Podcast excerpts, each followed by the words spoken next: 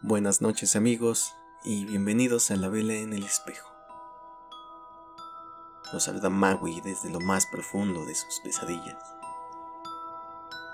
Como cada noche, traigo para ustedes nuevas creepypastas.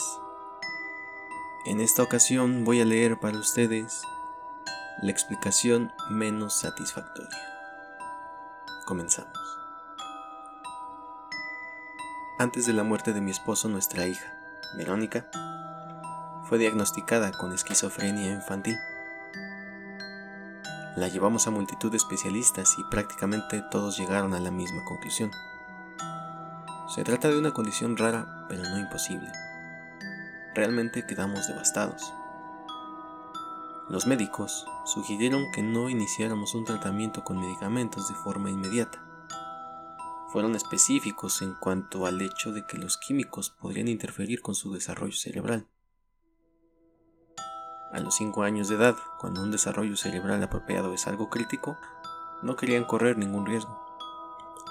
Solo si las alucinaciones se volvían demasiado severas, iban a recetar antipsicóticos.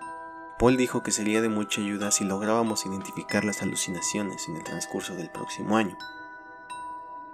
Así podríamos saber qué esperar antes de que empezara la escuela. Fue bastante difícil para mí aceptarlo. Yo quería que iniciara de inmediato en la guardería. Verónica había demostrado ser lo suficientemente inteligente y capaz, pero eventualmente terminé cediendo.